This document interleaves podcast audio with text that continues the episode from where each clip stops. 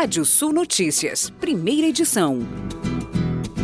O faturamento total do varejo online e presencial no dia 12 de outubro deste ano avançou 39% na comparação com o Dia das Crianças do ano passado, aponta o levantamento da rede, empresa de meios de pagamento do Itaú. O faturamento do varejo online subiu 57% durante o fim de semana anterior à data, em comparação com 2020. No dia 12, as compras digitais renderam um faturamento de 92% acima do registrado no ano anterior. As maiores altas foram nos setores de turismo e entretenimento, com 46%, brinquedo com 30% e vestuário com 28%. A ministra Tereza Cristina quer resolver pessoalmente embargo à carne bovina do Brasil. Segundo o mapa, a ministra enviou uma carta ao representante da autoridade chinesa responsável pela alfândega para buscar uma solução. Segundo informações do Ministério da Agricultura, a solicitação da ministra ainda aguarda uma resposta do país. Segundo estudo da FGV, menos de um em cada cinco brasileiros possui condições estruturais de trabalhar em casa modelo que cresceu muito durante a pandemia. Entre o total de trabalhadores brasileiros e percentual dos que possuem computador, internet e acesso contínuo à energia elétrica é de 17,8%, número abaixo de países como Estados Unidos com 37% e Reino Unido com 31%. O estudo também apontou as desigualdades entre as regiões do país. No Sudeste, o percentual dos que representam condições mínimas de trabalhar de casa é de 20,8%. Já na região Norte, o número é de apenas 13%.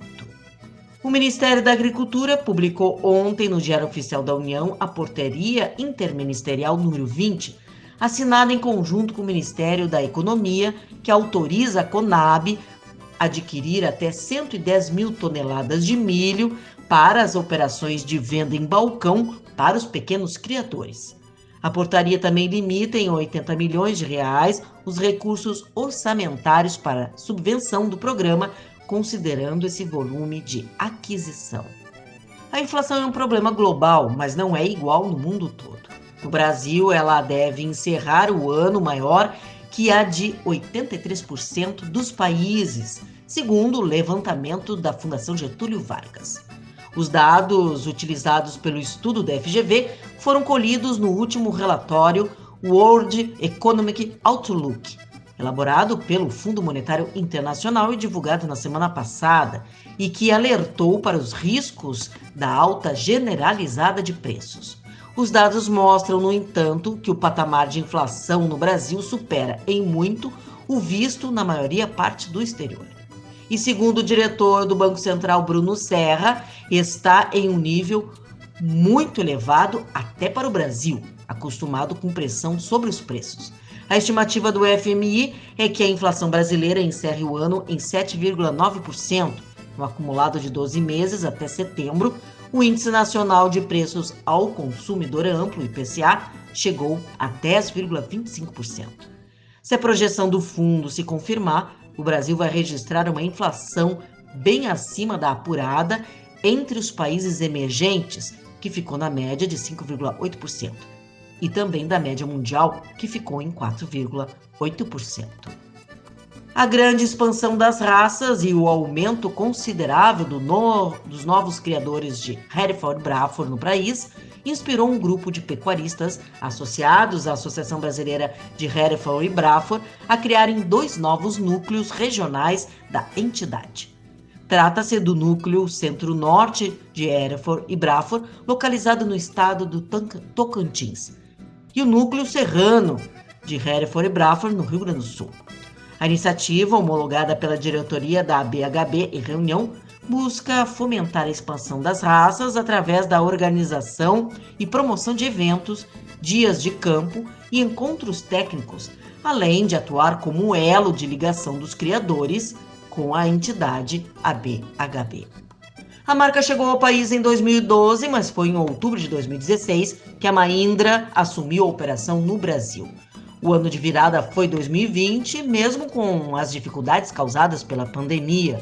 Assim como o agro, a Mahindra não parou de crescer e fez o melhor ano da sua história no Brasil. A subsidiária brasileira é a que mais cresceu nos últimos anos e vem superando as expectativas em 2021. O Rio Grande do Sul é um dos estados que mais evoluiu cresceu 133% no período de janeiro a setembro deste ano, em comparação com o mesmo período do ano passado. Em São Paulo, a Mahindra também disparou em vendas, com um aumento de 161% no estado. Saindo das regiões Sul e Sudeste, a Bahia é o maior mercado no Nordeste, ganha atenção com a Casa de Implementos Nova concessionária Mahindra, que iniciou operação em setembro último. Além da sede Fabril, localizada no município de Dois Irmãos, no Rio Grande do Sul, a Mahindra conta com a estrutura da empresa Atrol, em Canoas, também no estado gaúcho. E vamos aos destaques do portal radiosul.net. Remate virtual Conexão Pampa acontece nesta sexta-feira, dia 22 de outubro. Definidos os jurados da final nacional do Movimento de la Rienda 2021, que vai acontecer de 6 a 12 de dezembro na cidade de Campina Grande do Sul, no Paraná. Você pode ler mais notícias no portal radiosul.net. Pode ouvir esse boletim no seu agregador favorito de podcast. Eu, Kátia Desessar, volto na segunda edição do Rádio Sul Notícias, às 18 horas. Previsão do tempo. Olá, ouvintes da Radiosul.net, ar seco e frio atua no Rio Grande do Sul, manhãs ainda frias. Nessa quarta-feira, mínima de 5 graus na Serra, ficou abaixo dos 10 graus em grande parte do interior.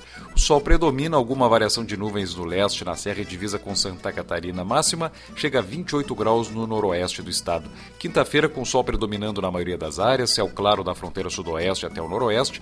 No leste, na Serra, variação de nebulosidade durante a tarde, uma chance de chuva rápida nessas localidades. Temperaturas nessa quinta-feira entre 13 e 28 graus em São Borja, mínima de 9 e máxima de 25 em Santa Maria, na região central, faz entre 11 e 23 em Jaguarão, na fronteira com o Uruguai, em Canela, na Serra, entre 8 e 20 graus, Lajeado, no Vale do Taquari, entre 11 e 25, Porto Alegre, temperaturas entre 14 e 25 graus.